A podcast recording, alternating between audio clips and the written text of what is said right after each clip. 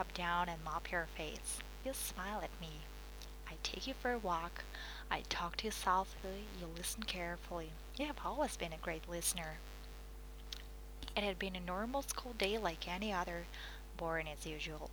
I wanted something interesting to happen, and it did. When I got home, no one was there. I began to worry, so I decided to go to Anna's next door. As I knocked on her door, a police car pulled up. The policewoman knocked on our door. I carry on walking until I see a bench. I sit down and take some bread out of my bag. I crumble it into your hand and help you throw it to the seagulls. I'm positively sure I saw you smile. My first, and hopefully my last time of being in a police car, she took me to the hospital. At the hospital, nurses were rushing around busy. One of them took me to a bed. The woman in it looked like my mom. This woman had machines, wires, and tubes all around her. This was my mom.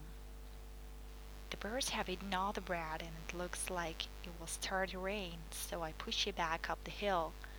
I'm getting stronger now. I push you up the hill every Sunday.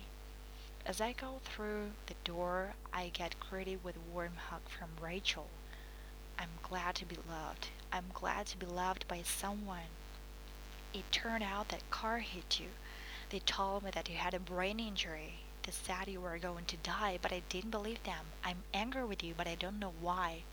I still love you, but I don't feel you love me as much as I love you.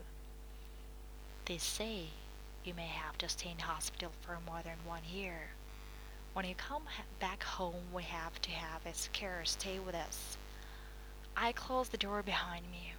Rachel asks if you have had a drink this morning. We put you on the sofa so you can go to sleep. I go and talk to Rachel in the kitchen. She is making dinner for me whilst I'm doing my homework. When I grow up, I want to be a carer. Life is different now, I can tell you that for sure. But I would rather have you like this than not have you at all.